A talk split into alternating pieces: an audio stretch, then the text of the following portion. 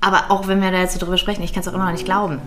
Also es ist für mich immer noch total irreal, dass das wirklich, weil das ist ja dieser Traum. Als Kind, man hat den Traum und bei wie vielen klappt es? Wie, ich möchte Schauspielerin werden oder Sängerin. Wie viele schaffen das? Laura Dahm ist Fernsehmoderatorin. Ihr kennt sie wahrscheinlich aus dem Magazin Prominent, bei Vox oder aus der Sendung Guten Morgen Deutschland beim RTL. Wir sprechen in dieser Folge über ihre Arbeit auf der Fashion Week zum Beispiel oder wie sie einen Tisch in einem Fastfood-Restaurant in ihr Office verwandelt hat. Und wir reden darüber, wie wie wir beide bei einem gemeinsamen 1 Live-Einsatz kurz dachten, dass wir die Nacht nicht überleben werden. Oh mein Gott, ja. Da waren, war, das war ein Internat oder so, ne? mhm. ne? Da kamen wir da an und da, die, die Türen waren auf und jeder hatte ein Zimmer und man konnte aber nicht abschließen. Und es war einfach, das war wie in so einem Horrorfilm, ne? Ja. Es war total abgelegen, es war super dunkel. Ich habe schon gesagt, Freddy, kannst du bitte bei mir schlafen? Ich habe Angst. Die Medienmacherin im Gespräch mit Freddy Schürheck. Hallo alle und ganz herzlich willkommen zu einer neuen Folge von Die Medienmacherin. Dieses Mal mit der zauberhaften und wirklich oh. tollen Frau Laura Dahm. Hallo Laura. Hallo Freddy. Und ihr merkt schon, es klingt dieses Mal ein kleines bisschen anders, weil wir uns tatsächlich, oh mein Gott, Premiere im Podcast live gerade sehen. Wir treffen ja. uns ja auch so manchmal und haben genau. überlegt, dann machen wir einfach diesen Podcast in live und wir haben vor allem beide auch ein Glas Sekt dabei. Wir stoßen an auf dich. Schön, dass du da bist. Auf dich. Danke für die Einladung. Also, Ansonsten ist natürlich alles wie immer. Wir gucken hier in dieser Folge auf deine bisherigen Medienjobs, auf deine Karriere, auf Highlights, auf Hürden. Mhm. Ähm, wir starten mal kurz so rein ausbildungstechnisch, weil ich habe das Gerücht gehört. Ich weiß es aber nicht von dir persönlich, dass du BWL studiert hast. Ja, habe ich. Was ist denn da passiert? In Essen. Ähm, also das Ding ist, dass ich eigentlich schon keine Ahnung, seit ich denken kann, Fernsehmoderatorin werden wollte. Und ähm, die Frage dann irgendwann war, okay, wie kommt man da dran? Also wie, wie komme ich da hin? Und habe dann angefangen, äh, mal so zu gucken, wie die ganzen Moderatoren, die man so kennt aus dem Fernsehen, damals waren wirklich so Thomas Gottschalk, Günther Jauch und so, wie sind die irgendwie an ihre Jobs gekommen? Die haben alle beim Radio angefangen. Und dann habe ich ein erstes Praktikum beim Radio gemacht, Radio Mülheim damals, der Lokalsender. Und da habe ich nicht allzu viel radiomäßig gemacht, aber das Wichtigste, was mir gesagt wurde, war, ähm, es ist egal, was du studierst, Hauptsache du hast studiert. Und ähm, Journalismus der NC war 1,6, den hatte ich nicht. Ich hatte irgendwie 2,3 oder so. Ja, aber ist ja auch, auch okay. Ne? Ja, aber für Journalismus hat es nicht gereicht. Aber wie gesagt, man hat mir dann halt gesagt, das ist auch nicht wichtig, dass du Journalismus studierst. Versuch halt wirklich viel über Praktika und freie Mitarbeit reinzukommen. Und dann habe ich überlegt, okay, was studiere ich denn dann, womit ich irgendwie safe bin, falls der Weg in den Medien nicht funktioniert. Ja, mit BWL kannst du ja so gut wie alles machen. Damals wurde gerade der Bachelor eingeführt und dann habe ich gedacht, dann mache ich das. Und zur Not werde ich, keine Ahnung, Betriebswirt. Und hast du es denn auch durchgezogen bis zum Schluss? Bis zum Bachelor. Mhm. Aber nebenbei halt wirklich ganz viele Praktika gemacht. Ähm, ich habe wirklich in meinem Lebenslauf eine Seite nur Praktika. Bei allen möglichen Radiostationen und äh, Fernsehen und whatever.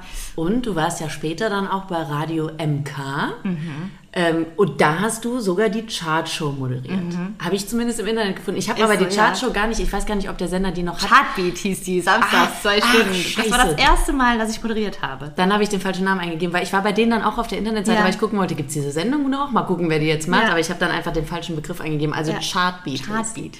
Wenn ich jetzt nichts Falsches sage, ja. Aber das war das erste Mal, dass ich dann moderieren durfte. Ich habe bei Radio MK mein Volo gemacht, mein Volontariat. Und ähm, da machst du ja dann auch alles. Ne? Fängst natürlich erstmal an als Reporterin, dann irgendwann kannst du halt Nachrichten machen, Nachrichten sprechen auch. Und dann, ich weiß gar nicht mehr, wie das kam. Da gab es auf jeden Fall samstags eine zweistündige Chartsendung halt. So, keine Ahnung, Plätze 1 bis 20 und hast dann zu jedem Song was gesagt. Und ähm, da hat der Chef dann irgendwann gesagt, willst du das machen? Und da weiß ich noch, da stand ich immer nachts nach meinen Schichten oder abends noch bis nachts stand ich im Studio und habe geübt mit einer sehr lieben Kollegin, mit der Johanna Horn, die jetzt bei WDR 2 ist. Die war damals Moderatorin bei Radio MK, da haben wir uns kennengelernt und die hat sich wirklich da mit mir immer nach ihren Schichten und nach meinen Schichten hingestellt, hat mir Moderieren beigebracht und dann habe ich da diese Radiosendung, also diese Chartsendung moderiert. Ja. Ist aber auch cool, dass du eben jemand so Tolles da an deiner Seite ja. hattest. Hast du sie damals dann einfach gefragt, hey, kannst du mir ein bisschen helfen? Ich glaube, sie hat es mir sogar angeboten. Die ist einfach der, also die, wirklich einer der coolsten Menschen, die ich in den Medien kennengelernt habe. Das ist ja schon auch manchmal alles so konkurrenzmäßig und Johanna war echt einfach wir haben uns letzte Woche noch getroffen oder vor zwei Wochen und haben festgestellt, dass wir uns jetzt schon seit zehn Jahren kennen. Krass und sehen uns aber immer nur so alle Jubeljahre mal, mal mehr, mal weniger. Aber die hat mich da wirklich an die Hand genommen und ähm, hat mich da echt richtig, richtig gut gecoacht, kann man schon fast sagen. Also ohne die hätte ich das nicht geschafft. Ähm, wann bist du dann zu 1 Live gegangen? Ich war dann, genau, ich war, wann, wann habe ich denn angefangen bei Radio MK? Ich glaube, das war 2011, dann ging das Volo bis 2013. Und dann ist es so, dass am Ende de, des Volontariats ist immer eine vierwöchige Hospitanz. Das ist quasi nochmal wie so eine Art Praktikum als Volontärin, das du halt in anderen Stationen machen kannst. Und eigentlich ist ja so diese Lokalsender, 1 Live, so ein bisschen Konkurrenz, aber mein Chef bei MK damals, der war ganz cool und meinte, ich kann dich wahrscheinlich eh nicht übernehmen, nicht weil du nicht gut bist, sondern einfach, weil ich keine Kapazität habe und ich weiß, du willst unbedingt zu 1 Live. Das war echt mhm. so mein Traum. Ich habe immer gesagt, ich möchte bei 1 Live. Also ich wollte ursprünglich immer im Fernsehen moderieren und dann habe ich ja ne, geguckt, wie kommt man da rein übers Radio und dann war mein Ziel so, bei 1 Live das Pop zu machen. Und also die Promi-Rubrik. Genau, und er wusste das halt und dann meinte er so, eigentlich nicht gerne gesehen, dass man eine Hospitanz beim, beim WDR macht, aber macht das ruhig und dann habe ich das irgendwie bei 1 Live gemacht oder habe mich da beworben und habe es dann aber irgendwie danach erst machen können nach dem Volo und ja, dann kam, ich weiß noch genau, wie der Anruf kam von 1 Live. Oh, ich bin ja eh so sensibel, ich heul immer sehr schnell. Ich habe auch da Rotz und Wasser geheult, als sie gesagt haben, so ja, Laura, wir nehmen dich. Und äh, das war, ja, das war dann halt 2013, genau. Und in welchem Moment warst du gerade? Wo warst du gerade, als ich bei Radio MK in der Redaktion. Ne? Aber dadurch, dass das ja erlaubt war, ja, quasi ja. vom Chef, konnte ich das offen kommunizieren. Ähm, du hast gerade schon gesagt, dass du als Kind quasi ja eigentlich schon Fernsehmoderatorin ja. werden wolltest. Wann war denn für dich so der Gab es da diesen, diesen Wetten, das Pyjama-Aha-Moment, dass du da saßt mit Oma und Opa und gesagt hast, Oma, Opa, irgendwann will ich da der Thomas Gottschalk im Fernsehen sein, nur mit schöneren Klamotten? Ich weiß es gar nicht. Ich habe das letztens auch mal überlegt, ob es diesen einen Moment gab. Ich weiß es nicht mehr, aber ich weiß, dass ich jeden Freitagabend mit meiner Mutter Mini-Playback-Show geguckt habe. Aber ob jetzt Mareike Amado mein Vorbild war, ich weiß es nicht. Aber ähm, nee, ich weiß nicht. Ich habe immer, hab immer schon super viel geredet meine, meine Mutter war immer so, mein Gott, Kind, ey, wie viel kann man eigentlich reden und wie schnell vor allem. ähm, und das war einfach so, ich habe immer gesagt, so, das kann ich. Also mittlerweile weiß ich natürlich, dass da mehr dazu gehört als nur reden, aber ich war immer irgendwie recht früh so, dass ich gesagt habe, das kann ich. Ich sehe mich nicht in einem Büro, ich sehe mich auch nicht trotz BWL-Studium als irgendwie, äh, keine Ahnung, irgendwie im Rechnungswesen oder sonst was, aber ähm, moderieren habe ich immer gesagt, das kann ich. War und vielleicht auch ein bisschen ja. naiv. aber, naja, aber es ist schwerer, als man denkt. Aber äh, ja, ich wollte es halt einfach immer machen. Aber es ist krass, dass du da eben wirklich dann deinen Weg auch so straight gegangen bist und jetzt ja. eben im Fernsehen moderierst. Wann bist du zu Vox gewechselt? 2018? Ja, ja, ich glaube zwei, was haben wir denn, 2021? Ja, also genau. Im Dezember 2018 hatte ich so parallel zu 1 Live dann so die Einführung und ab dem Januar 2019 war ich dann offiziell Moderatorin bei Vox. Da gucken wir gleich drauf. Wir müssen einmal aber nochmal auf deine Reporterinnen-Einsätze gucken, weil ich weiß ja, wir haben ja oft zusammen auch Sendungen eben gemacht, ja. ne? Und dann hast du dich dazugeschaltet in die Promi-Sendung bei 1 Live und hast mir dann eben, während ich schön im warmen Studio stand, erzählt, wie du gerade auf 5000 Fashion Week Veranstaltungen Ach warst Gott, und irgendwie ja. äh, im Regen, im Bushäuschen noch versucht hast, WLAN zu bekommen, um mir irgendwelche Töne rüber zu schicken und so. Das klang einerseits mhm. natürlich so nach der Traumvorstellung Fashion Week und andererseits mhm. nach dem knallhart verregneten mhm. Alltag. Wie lief das ab, wenn du jetzt eben fürs Radio auf der Fashion Week warst? Oh, frag mich. Ich habe wirklich, als, als mir gesagt wurde, du, darfst zur Fashion Week, ich war so, oh mein Gott, ich bin bei der Fashion Week und Glam, denkst du, und sitzt dann da mit irgendwelchen Promis in der Front Row und so. So war es dann auch. Natürlich saß ich dann da. Aber ich war halt vorher äh, ab irgendwie, keine Ahnung, 8 Uhr morgens schon bei allen möglichen Castings, also Model-Castings, die ich dann als Reporterin begleitet habe, äh, Fittings, ähm, immer Interviews mit den Designern vor der Show, teilweise während der Show, Backstage, nach der Show und pro Tag gibt es da halt irgendwie 20, keine Ahnung, Shows, aber die sind noch nicht alle an der gleichen Location. Und dann ähm, musste ich natürlich immer mit Bus und Bahn durch halb Berlin äh, rasen und äh, habe das einfach auch zeitlich alles gar nicht geschafft, weil bei der Fashion Week nie eine Show pünktlich anfängt. Und ich saß dann zwar da schön bei der Show und dachte mir, okay, es ist schon cool, aber ich konnte es halt eigentlich gar nicht genießen, weil ich im Kopf schon längst wieder irgendwie bei unserem nächsten Kollegengespräch war, was irgendwie zwei Stunden später stattfinden ja. sollte. Und ich dachte mir so, Gott, was soll ich denn gleich? Es ist ja auch nicht, dass du einfach ja. nur erzählst, weil du musst dir schon einen Aufbau überlegen. Das sind ja auch alles, wenn man das jetzt hier so sagen darf, sind ja auch Skripte, die dann auch abgenommen werden und O-Töne, die am richtigen Ort abgefeuert werden müssen und die ich aber natürlich auch erstmal alle vorher schneiden muss. Aber wenn du irgendwie einen Designer drei Stunden lang begleitet hast, das war nicht der Sekt, das war nur ein Glas Cola, möchte ich an dieser Stelle kurz ja, sagen. Ja, ja, ja, komm, was ist eigentlich noch drin? Nee, aber das ist dann halt so, der O-Ton ist 20 Sekunden lang, das Interview aber drei Stunden. Also und dann sitzt du da halt mit deinem Laptop tatsächlich. Ich Mhm. saß teilweise bei Nordsee irgendwo. Hauptsache ich hatte einen trockenen Platz, weil Starbucks völlig überfüllt war. Da hatte ich, ich musste irgendwo auch meinen Laptop laden. Und dann sitzt du dann da, schneidest, schreibst das Skript und rennst dann schnell ins Hauptstadtstudio in Berlin, was auch wieder irgendwo äh, entfernt ist und springst dann da rein. Ich sag, du bist ja fünf Ja. Minuten dran. Ich so, ja, ich weiß. Äh, Ich wollte das auch gerade noch mal kurz klarstellen. Ne? Also das ist alles super toll. Also wer hat auch die Chance, Ja. bei einer Fashion Week in der Front Row da zu sitzen und irgendwie, keine Ahnung, wen ich da auch alles getroffen habe. Ne? Also, also das ist wirklich super und das ist auch das, was ich immer alles wollte. Aber der Druck ist dann doch manchmal, den sieht man halt nicht, den hört man nicht. Wenn mir dann Leute gesagt haben, ach wie cool, du sitzt da bei den Fashion Shows und erzählst danach einfach zwei Minuten lang, was passiert ist. Ja, nee, so ist es halt nicht. Nee, ne? Also nee. du brennst dafür zehn Stunden vorher. Ne? Ja. Und das eben, und das ist halt noch ein Punkt, der dazu kommt, du bist in einer anderen Umgebung. Ja. Du bist eben nicht jetzt in Köln unterwegs, wo Ja. wir nochmal, da sprechen wir über eine ganz andere Art von Stress. Fashion Week in Köln, du machst deine Sachen, du gehst ins Studio, fertig. Aber du bist eben, wie du sagst, dann bei Nordsee, weil da das Internet gut ist oder so, ne? Oder ich war auch mal ähm, als äh, Radioreporterin bei einem Konzert ähm, Backstage, ich habe auch vorher die Anmoderation gemacht auf der Bühne und so und da sagte auch hinter eine Freundin, boah, voll cool, was für ein Traumjob. Und ich habe ihr dann auch noch erzählt, ja, also absolut, das hat viel Spaß Ja. gemacht, aber ich habe während auf der Bühne das Konzert war, das Konzert nicht sehen können, weil ich währenddessen schalten musste und das habe ich gemacht von der Straße Mhm. aus, weil da war so ein, also so ein Weg mehr oder weniger für Autos, wo ich dann mein kleines Büro aufgebaut habe, weil es da halt keinen Ü-Wagen oder irgendwas gab, Mhm. Ja. weil das mitten in der Pampa war. Das heißt, ich saß da mehr oder weniger also halt auf der Erde ähm, und habe meine Schalten gewandt. Ist ja auch okay, aber man, man denkt immer, es ist so glamourös und das Ja. ist es nicht. Und man ist halt voll auf sich allein gestellt. Das finde ich Ja. jetzt zum Beispiel beim Fernsehen ist es natürlich tausendmal entspannter, auch wenn es anstrengend ist vom, vom, vom Pensum her. Aber wenn ich da irgendwelche Drehs habe, dann habe ich einen Redakteur dabei und ein Kamerateam und einen Tonmann. Ne? Also da sind dann halt mindestens drei Leute noch mit mir. Und wenn irgendwas ausfällt an Technik oder so, dann ist da jemand. Ja. Beim Radio, du bist ganz alleine. Ja. Und wenn dir dann nachts um drei der Laptop in der Bude abschmiert, du aber um sechs on air sein musst, dann hilft dir keiner. Wen willst du auch nachts um drei anrufen, ne? Das war auch immer so ein bisschen, was mich sehr unter Druck gesetzt hat. Am Ende sagt man dann auch immer so, ja, dann spielen die halt einen Song. So, ne? Ja. Aber es ist halt dann, ja doch, du willst ja auch abliefern. Ich weiß ja auch noch, als wir beide zusammen beim Brokerville waren, Ja. in Weze, in Düsseldorf, vor ein paar Jahren für äh, ein Live. Mega, so und im Nachhinein auch ein super toller Einsatz, aber da haben wir auch nachts um drei noch versucht, irgendwie in dieser Unterkunft, wo wir waren, Internet zu finden, damit wir die Töne rüberschicken. War das da, wo wir in diesem Grusel-Internat untergebracht Ja. waren? Oh mein Gott. Ja.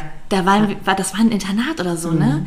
Da kamen wir da an und da, die, die Türen waren auf und jeder hatte ein Zimmer und man konnte aber auch nicht abschließen. Und es war einfach, das war wie in so einem Horrorfilm, ne? Ja. Es war total abgelegen, es war super dunkel.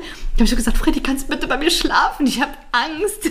Ich glaube, das hast du sogar die Ja, erste ja, Nacht auch Das haben wir gemacht. Wir haben dann ja noch die Matratzen da über den Flur niemand. getragen, damit wir in einem Zimmer schlafen konnten. Ja. ja also das an sich war ja die Witzig. Organisation schon äh, geil gemacht. Der Bernd Dix, der ja so federführend ist beim Brookerville, ähm, ne, kennst du ja auch, der hatte ja. Ja. damals auch dafür gesorgt, dass eben die Presseleute beim Brookerville irgendwo in der Nähe umgebracht, äh, umgebracht sei schon. Oh Gott, wegen Ja, fast, Horrorhotel, untergebracht werden. Weil es ist natürlich das Ding, wenn du ein Festival machst, irgendwo im Nirgendwo, in einem Ja. kleinen Örtchen Weze, wo können die ganzen Leute Wo unterkommen? wir auch noch so, ne? nachts mit den Shuttlebussen, mit den Besoffenen, äh, Ja.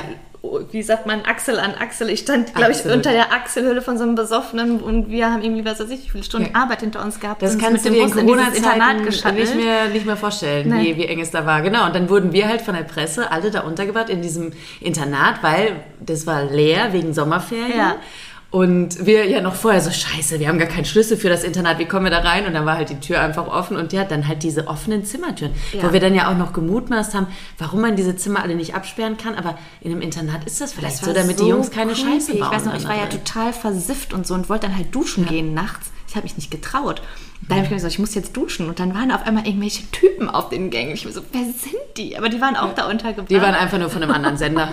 Aber da war ich Das auch war so unheimlich. froh, dass du ja. da warst. Ja, das weiß ich noch. Wie wir dann da in dem einen Zimmer und dann erstmal diese Matratze irgendwie so noch halb durchs Treppenhaus, weil ich glaube ich eine Etage über dir eigentlich war, haben wir mal eine Matratze durchs Treppenhaus. Und haben wir nicht noch die Und- Tür mit Stühlen verrammelt, damit da keiner reinkommt? Nee, aber David Marder, Kollege von uns, war ja im Zimmer gegenüber von dir. Und wir hatten dann noch die Türen mit ihm die ganze Zeit noch so offen und haben immer gesagt, David, wenn wir umgebracht werden, ne, Dann hörst du es. dann hörst du es Und er dachte sich auch, was ist mit dem los? Aber es war geil. Und das sind halt, ich meine, am Ende sind das halt wirklich die Momente, die du nie mehr vergisst Ja. und an denen du natürlich auch wächst. Ne? Also so eine 18-Stunden-Berichterstattung aus irgendeiner fremden Stadt, in einer fremden Umgebung, das muss man auch erstmal meistern. Und dann ist man ja auch hinterher stolz auf sich. Das stimmt. Ähm, wir gucken jetzt aufs Fernsehen. Ich weiß ja eben, ne, du hast es jetzt ja auch gesagt und ich wusste ja früher auch schon, hast das ja auch immer wieder erzählt, du möchtest gern zum Fernsehen. Mhm. So. Also es ist natürlich klar, du hast das Talent, das ist das eine. Aber was kommt noch dazu? Also wie hast du versucht, dich da durchzusetzen? Also ich war ja dann damals nach meinem Volo bei Radio MK nicht nur bei 1 Live, ich war auch parallel bei äh, WDR 2. Also da gibt's ja um halb immer die regionalen Nachrichten und ich war bei äh, im Studio Essen, Rhein und Ruhr. Und da ist auch in dem gleichen Studio ähm, die Lokalzeitruhe, also Fernsehen. Und ich ähm, habe mitbekommen, dass sie halt eine Moderatorin suchen und ein Casting machen. Und habe immer gesagt, so, ich stand noch nie vor der Kamera. Ich glaube irgendwie, dass ich das, das kann oder ich würde es halt zumindest gerne mal testen, ob ich es wirklich kann. Und habe dann den Chef einfach mal angehauen und gefragt, ob ich das Casting mitmachen darf, einfach um Casting-Erfahrung zu sammeln. Also mir war klar, dass ich nicht die Moderatorin werde, weil das ist eine halbstündige Live-Sendung mit Studiogast und so. Das machst du ja auch nicht mal eben so, aber ich wollte einfach diese Erfahrung mal sammeln und mich einfach mal testen. Hat er gesagt, ja, mach mit. Und dann äh, habe ich das Casting zum Glück ganz gut gemacht. Aber er meinte dann natürlich auch so, du wirst jetzt hier, ne, das ist noch zu früh, dass du jetzt in die Sendung moderierst, aber ich würde dich ganz gerne irgendwie ein bisschen supporten und aufbauen. Mach doch Live-Schalten. Und das ist dann bei WDR 2 so, dass du dann, äh, bei der Lokalzeit so, dass dann jeden Tag ein Reporter rausfährt und dann so drei, dreieinhalb, vier Minuten live von irgendwas berichtet. Und im besten Fall, in Anführungszeichen, ist es irgendwas Spektakuläres. Das Spektakulärste bei mir war, da hat eine Mülldeponie gebrannt. Äh, Dann hast du natürlich was zu berichten und die Fragen ergeben sich von selbst so. Ne? Also Das ist ja wirklich so dieser Live-Charakter und ähm, was ist da passiert und du bist vor Ort und so. Aber meine erste Schalte war dann äh, auf dem Erdbeerfeld. So, was natürlich jedes Jahr passiert. Und dann so, ja, Laura, geh mal aufs Erdbeerfeld, aber mach mal cool. So, und ich so, was soll ich denn in drei Minuten erzählen? So, dann stehst du da auf dem Erdbeerfeld. Und dann gab es dann auch so Kollegen, die dann meinten, naja, du weißt ja auch, warum du hier stehst, ne? Weil du bist halt äh, eine blonde Pippi und so, und da ist dir klar, dass du auch mal lassiv in die Erdbeere reinbeißen musst und so, ne? Und ich mir auch dachte so, äh, nee, das werde ich garantiert nicht tun. Das ist bestimmt auch nicht der Grund, warum ich hier stehe. Aber ähm, ja, so Sachen kamen dann. Das war halt einfach eine super gute Schule, ne? Weil teilweise um 19.30 Uhr war das immer live und wenn um 16 Uhr noch nicht das Thema feststand, ich, das musste man natürlich auch alles inhaltlich recherchieren, dann war auch dann so, ja, okay, die Milchpreise sind gestiegen, ja komm, dann such doch mal einen Bauern und fahr zum Bauernhof XY und stell dich in den Kuhstall mit dem und sprech mit dem über die, die Milchpreise und dann sitzt du dann im Auto und fängst noch an, auf dem Weg zu dem Bauern dir irgendwie zu überlegen, was du gleich dreieinhalb Minuten erzählst und dann ist irgendwann 19.30 und um 19.33 Uhr bist du dran und du stehst dann nicht so, scheiße, was erzähl ich denn jetzt gleich? Du darfst auch nichts in die Hand nehmen, ne? Keine Zettel, kein gar nichts. Es war eine sehr gute Schule. Wo du aber gerade diese Geschichte mit der Püppi erzählst und mit der Erdbeere, ne? Was hast du denn sonst für Erfahrungen gemacht? Ich meine, du bist eben sehr attraktiv, blond, sehr vielleicht auf den ersten Blick für den einen oder anderen dann eben so, der, ja, das nette, sympathische Mädchen und so. Hattest du da das mal, äh, mal da, das mal, da mal das Gefühl, ähm, dass du da sehr unterschätzt wirst auch dann einfach? Ja, ja, schon. Also da war das halt, bei der Lokalzeit ist mir das das erste Mal, glaube ich, so richtig aufgefallen, aber es gab schon auch, ähm, mir fällt jetzt tatsächlich gar kein spezielles Beispiel ein, aber ähm, also von daher wird es jetzt auch nichts Krasses gewesen sein, aber es ist schon immer so, dass du natürlich als blondes Mädel, also es war in der Schule schon so, jetzt gar nicht nur in den Medien, ne? Also das dann, also ach, du, ach, du bist gut in Mathe, ach, ach krass, hätte ich es mal nicht gedacht. So, ja, hä, warum nicht, ne? Also man wird dann schnell unterschätzt. Lass uns mal gucken auf deinen Wechsel dann eben vom WDR zu Vox prominent vor drei Jahren. Wie kam es dazu? Also ich habe ja dann bei der WDR Lokalzeit Ruhe Schalten, Live-Schalten gemacht, ich glaube zwei oder drei Jahre. Und dann gab es irgendwann bei 1 Live habe ich ja das Pop gemacht, die Promi-Rubrik, mit dir ja häufig zusammen. Und da gab es ja dann, was du auch gemacht hast, das Pop quasi in kurz fürs Fernsehen. Pop-Date hieß es damals. Und da wurde ich dann von 1 Live gefragt, ob ich das machen möchte. Und da habe ich gesagt, super gerne, weil ich war eh immer sehr Promi-affin. Das war eigentlich das, was ich immer machen wollte.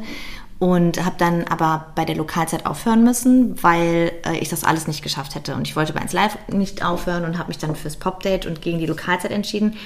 Dann wurde leider das Popdate ein Jahr später abgesetzt, wo wir da sehr viel Arbeit reingesteckt haben. Und dann habe ich halt wieder nur Radio gemacht, weil dann ist mir das ja weggefallen. Und dann war ich so fast 30 und dachte mir so, boah, scheiße, ey, du wollt, du hattest einen Fuß drin im Fernsehen und jetzt bist du wieder raus, machst wieder nur Radio in Anführungszeichen.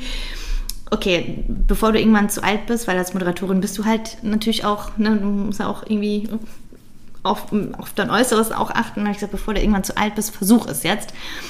Und habe mir dann gedacht, okay, wie komme ich denn jetzt da rein? Wo kriege ich denn mit, wenn Vox castet? Oder, also ich wollte entweder immer zu Prominent, zu Tough oder zu Red. So, woher weiß ich jetzt, ob die casten? Und dann äh, habe ich mich auch da wieder umgehört und dann hieß es ja, du brauchst eine Agentur. Und die Agenturen, also so Managements, die kennen dann die richtigen Leute beim Fernsehen. Und dann habe ich halt alle möglichen Agenturen wirklich mir rausgesucht, so wo halt große Künstler sind und ähm, habe wirklich, muss ich sagen, viele Absagen bekommen. Und dann kam Kick-Management.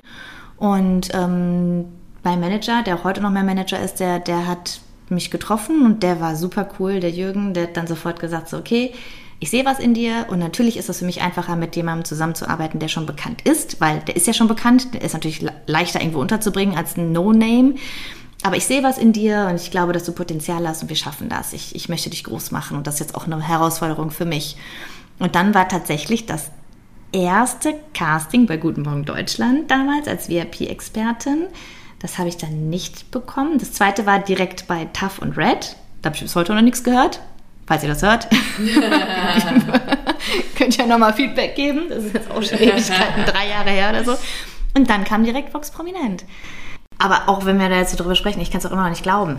Mhm. Also es ist für mich immer noch total irreal, dass das wirklich, weil das ist ja dieser Traum, wie du auch sagst, dass es als Kind, man hat den Traum und bei wie vielen klappt es, wie ich möchte Schauspielerin werden oder Sängerin, wie viele schaffen das? Und ich kann es immer noch nicht glauben, dass es geklappt hat. Und dann habe ich irgendwann gesagt, so, ich wollte ja auch unbedingt zu prominent halt, also, ne, prominent, tough oder red. So, und das hat dann geklappt und dann habe ich immer gesagt, so, das i-Tüpfelchen wäre noch Sing mein Song. Und dann kam äh, vor genau einem Jahr der Anruf, möchtest du singen, meinen Song machen? Also die Story. Und ich war so, ja, klar. das ist einfach. Aber bei dir ja auch. Du wolltest immer bei 1 Live die A-Strecke moderieren oder zumindest auch mehr moderieren und jetzt machst du halt die die Sendung schlechthin bei 1 Live, ne? Äh, oder? Ja, ähm, und das stimmt, da muss man sich auch manchmal wirklich zwicken und sich denken so, okay, wow, dass das geklappt hat und gleichzeitig ist es eben auch doch auch Arbeit einfach, die dahinter steckt. Ne? Also so wie wir es jetzt gerade runterbrechen mit zack, du hast dir das gewünscht und zack, dann ist es da, ist es eben doch nicht. Ne? Man hat es jetzt auch bei deinem Weg gesehen. Es gibt dann eben auch die ein oder anderen ähm, Rückschläge. Ich weiß auch noch, jetzt wo du es auch sagst mit TAF, dass du da nie eine Antwort bekommen hast. Ich war vor fünf oder sechs Jahren bei einem Casting äh, für eine große Game Show von Sat1. Also die wollten eine 20.15 Uhr große Game Show machen, die dann natürlich hinter die Carpendales moderiert haben, ist klar. Ähm, natürlich nichts gegen die Carpendales, die sind super, aber mir war schon klar, als ich die beim Casting getroffen habe, jetzt werde ich es nicht werden, als der kleine No-Name eine 20.15 Uhr Primetime-Show machen. Aber auch Sat1, ich habe nie eine Antwort von mhm. euch bekommen. Und das hat hört man ja tatsächlich öfter, auch so für Sprecherjobs werde ich ja manchmal angefragt. Oft kommt dann da auch gar nichts zurück oder es heißt dann auch so nach dem Motto, ja, aber ist ja nicht schlecht, weil keine Absage bedeutet ja, vielleicht haben sie dich noch in der Schublade und irgendwann rufen sie an. Ja, oder du siehst halt irgendwann bei dwdl.de, dass die Carpendales deine ja. Sendung moderieren. Das ist natürlich dann auch die Möglichkeit. So ist es und es ist halt irgendwie immer wieder ein Rückschlag, ne? Also es ist immer, dass man, wenn man was nicht bekommt, ich meine, das ist ja in jedem Job so, wenn du eine Absage bekommst, denkst du immer, scheiße, ich bin nicht gut genug.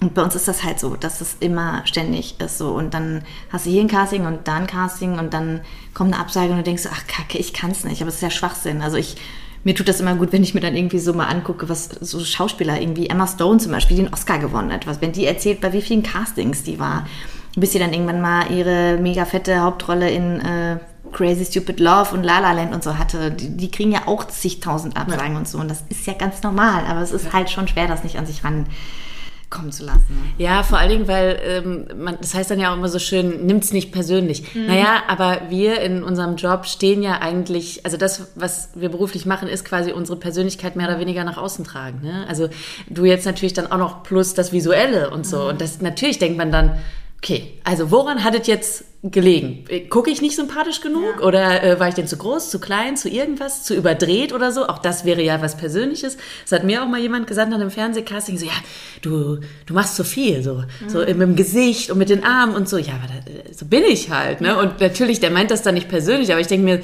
scheiße, Mann, so bin ich schon mein Leben lang, finden mich eigentlich alle Leute irgendwie zu viel. Also man hinterfragt sich viel. Total. Aber tatsächlich, allen anderen ging es nicht anders. Ich finde ein schönes Beispiel bei den Schauspielern ist auch immer Eddie Redmayne. Ich meine, du wirst es jetzt wissen, weil du bist der Promi-Experte.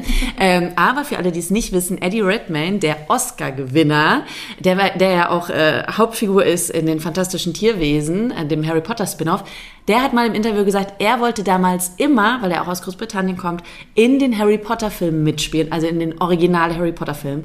Und er hat rote Haare und er meinte ganz ehrlich, es gibt 100.000 Weasleys in diesem Film. Ich habe immer gesagt, ich will einer der Weasleys sein, ist mir egal welcher, gebt mir eine Rolle. Und er hat es nicht geschafft. Und jetzt im Nachhinein hat er den fucking Oscar und hat dann die Hauptrolle in dem Spin-off bekommen. Das wusste ich sogar nicht. Hast du mir sogar noch eine Promi-News hier? Ja, schön mal zugesteckt. Du hast ja dieses Jahr mit super vielen Promis zusammen Sing mein Song, die Story gedreht, unter anderem mit äh, Stefanie Heinzmann, mit Joris, an der Ostsee das Ganze, richtig schön am Meer. Wer von den ganzen Stars, die du dann da interviewt hast, war am nicesten? Das kann ich jetzt natürlich nicht sagen. DJ Bobo. Nein, die waren halt alle super, super nett, muss ich sagen. Also wirklich alle super nett. Also ähm, total cool drauf und ähm, haben auch abends dann einmal auch zusammen gefeiert und dann haben sie mich da auch mit integriert und so. Das wirklich alle cool, aber ich finde verhältnismäßig dafür, dass DJ Bobo schon seit was weiß ich wie vielen Jahren so erfolgreich ist und was der, wie, wie viele Nummer 1 Hits der hatte, das hat man dann ja auch nochmal gesehen. Der war so auf dem Boden und wir haben da echt auf der Party zusammen gestanden und ich dachte mir so, oh mein Gott, ich tanze mit DJ Bobo zu DJ Bobo und ich muss sagen, ich liebe seine Mucke. Ich habe die wirklich in meiner Playlist, ich höre die im Auto, ne? Also ich, ich liebe DJ Bobo Musik. Und dann stehe ich da mit dem und feier mit dem und der sagt, ach guck mal Laura hier, guck mal, ich habe ein Video für dir gemacht, wir mal Videos austauschen und so. Das war so, okay, krass. Also der war schon sehr cool. Und das war auch das Coole. Also es war alles super, hat Spaß gemacht. Auch da natürlich wieder äh, bis, bis zwei Uhr nachts haben wir da gesessen teilweise und gearbeitet.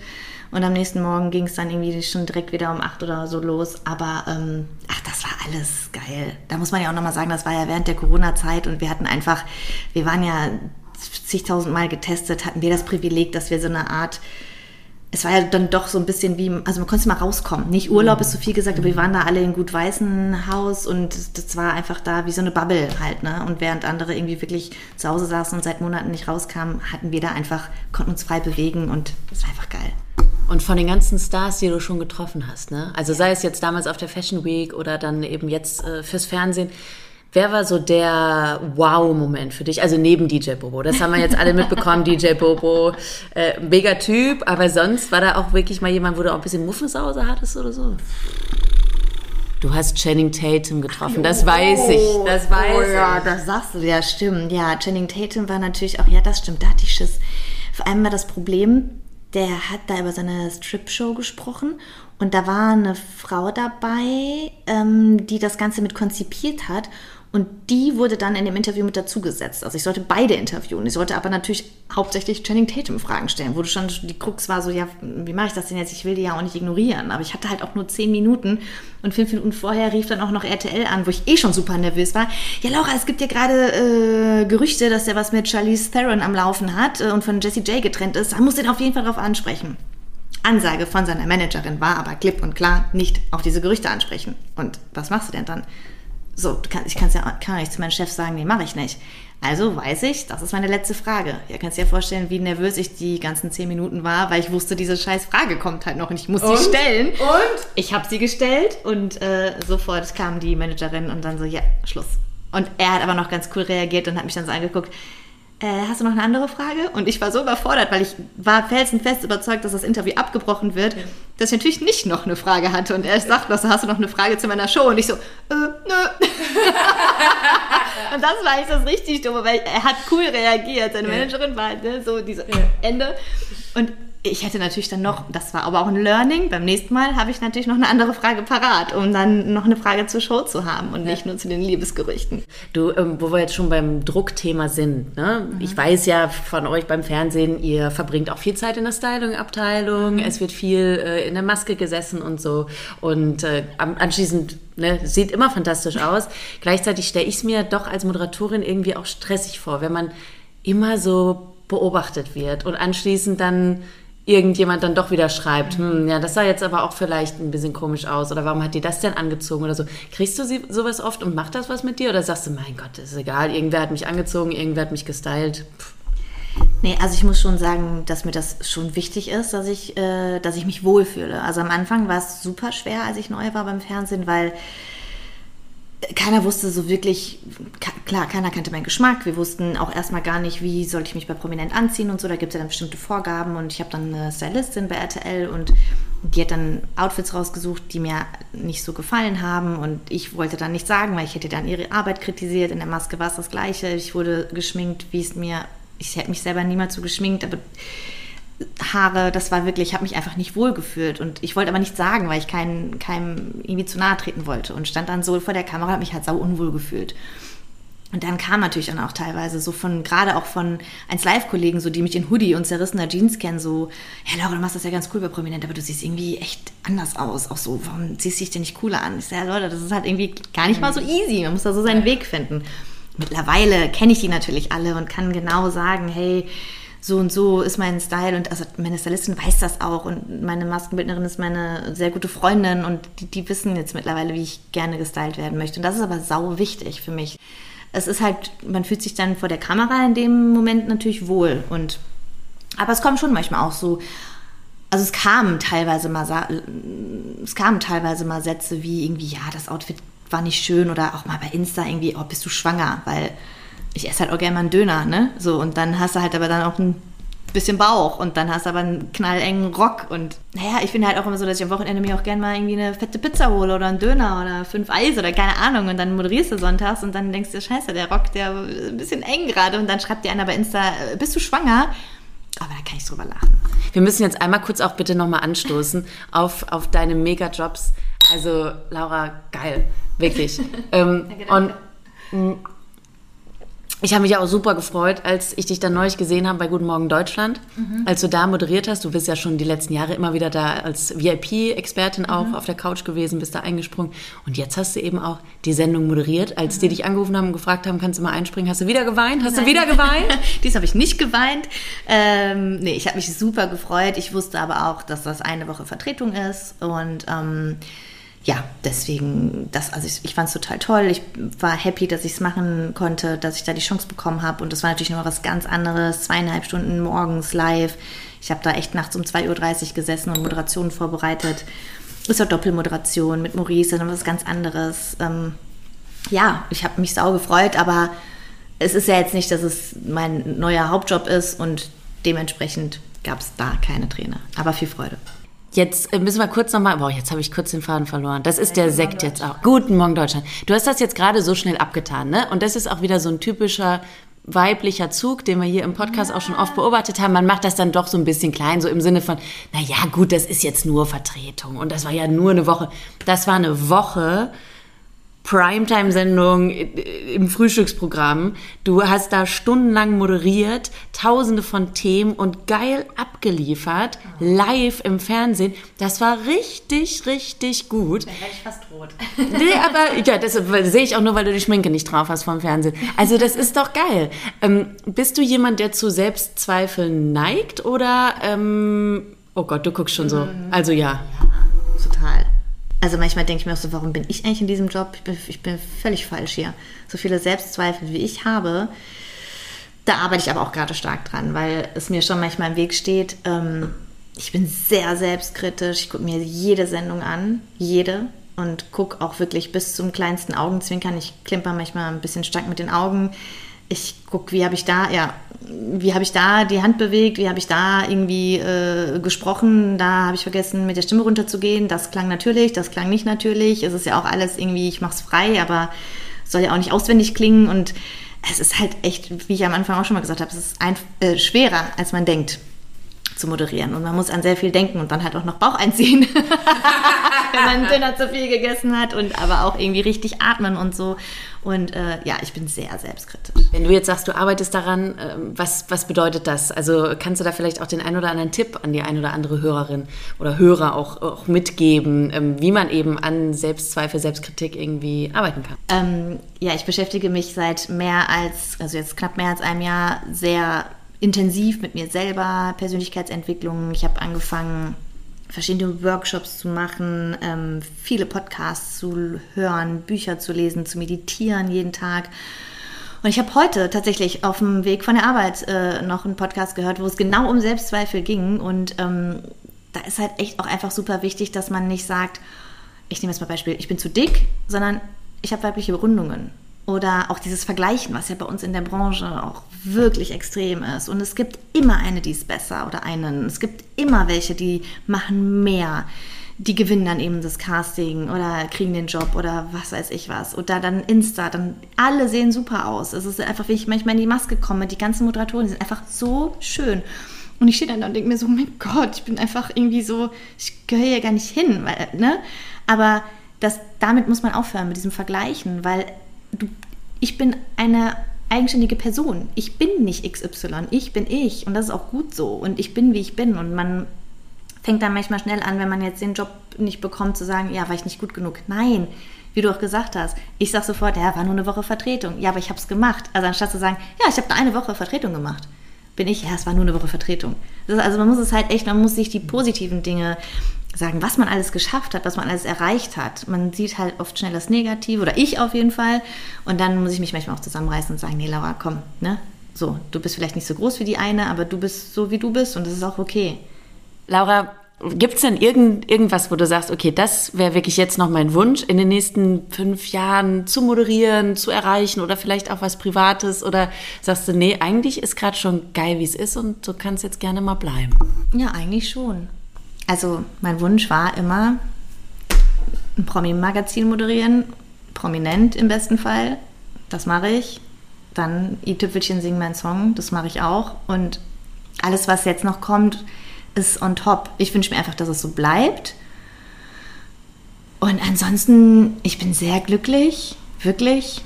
Ich bin, ich habe einfach ein super cooles Leben. Ich habe die coolsten Leute um mich herum, die besten Freunde, die beste Familie und ähm, natürlich ist nicht mal alles cool und natürlich habe ich auch mit mir zu strugglen. Ich wünsche mir tatsächlich einfach für mich manchmal, dass ich ein bisschen entspannter bleibe. Nicht, nicht so viel Druck mir mache, nicht so selbstkritisch bin, mehr in meine Mitte kommen. Also eben das, woran ich gerade arbeite, dass man sich halt nicht so aus der Ruhe bringen lässt manchmal. Und ähm, ja, das könnte noch besser werden. Aber ansonsten ist echt alles top. Laura, es war so schön, dass wir beide uns jetzt auch mal im Podcast das ausgetauscht haben. Es war sehr schön. Danke ich für die Einladung. Ganz toll, äh, deinen Weg zu verfolgen. Ich freue mich Dito. mega und vor allen Dingen ist es so schön, dass du trotzdem immer noch so, so ein cooler, sympathischer oh. Mensch bist, dich null veränderst durch irgendwas und egal wie oberflächlich manchmal auch die Medienbranche ist oder wie hart oder wie viel Ellbogen man vielleicht doch an der einen oder anderen Stelle eigentlich rausholen müsste, um weiterzukommen. Du machst das nicht. Du bist immer noch die Laura, ähm, wie ich sie kennengelernt habe vor fast zehn Jahren, äh, mit der ich halt die Matratze übers, äh, durchs Treppenhaus geschleppt habe. Ne, beim ich im Internat versucht das zu verriegeln. Ja, und damit der Mörder nicht in unser Zimmer Ich wollte gerade sagen, das Schöne ist, wir haben überlebt. Am Ende des das Tages, gut, ne? wir haben überlebt. Das ist die Hauptsache. Wir stoßen an. Danke, Freddy. Cheers. Das war es schon wieder mit der Medienmacherin. Vielen Dank euch fürs Zuhören. Ihr könnt gerne wie immer einen Kommentar oder eine Bewertung dalassen. Ihr könnt diesen Kanal hier abonnieren. Wünsche und Fragen nehme ich auch direkt an. Und wenn ihr mehr über die Arbeit als Promi-Redakteurin erfahren wollt, dann checkt zum Beispiel mal die Folge von Die Medienmacherin mit Yasamin Meregani vom VIP-Ressort beim RTL. Und wenn ihr euch generell für die Arbeit als Fernsehmoderatorin interessiert, dann ist wahrscheinlich auch die Folge mit der Viva-Legende Milka was für euch oder vielleicht die Folge mit Charlotte Charlotte Mayhoff oder mit Janine Breuer-Kolo. Also so oder so ganz viel Spaß. Und falls ihr sagen solltet, hey Freddy, ganz ehrlich, dieser Moment eben, als ich kurz dachte, dass ihr nachts ermordet worden seid, fast äh, in dieser komischen Internatssituation. Ähm, das fand ich am spannendsten. Dann empfehle ich euch jeden True Crime Podcast. Und nein, so einen werde ich nicht machen. Für mich war der Moment damals schon gruselig genug.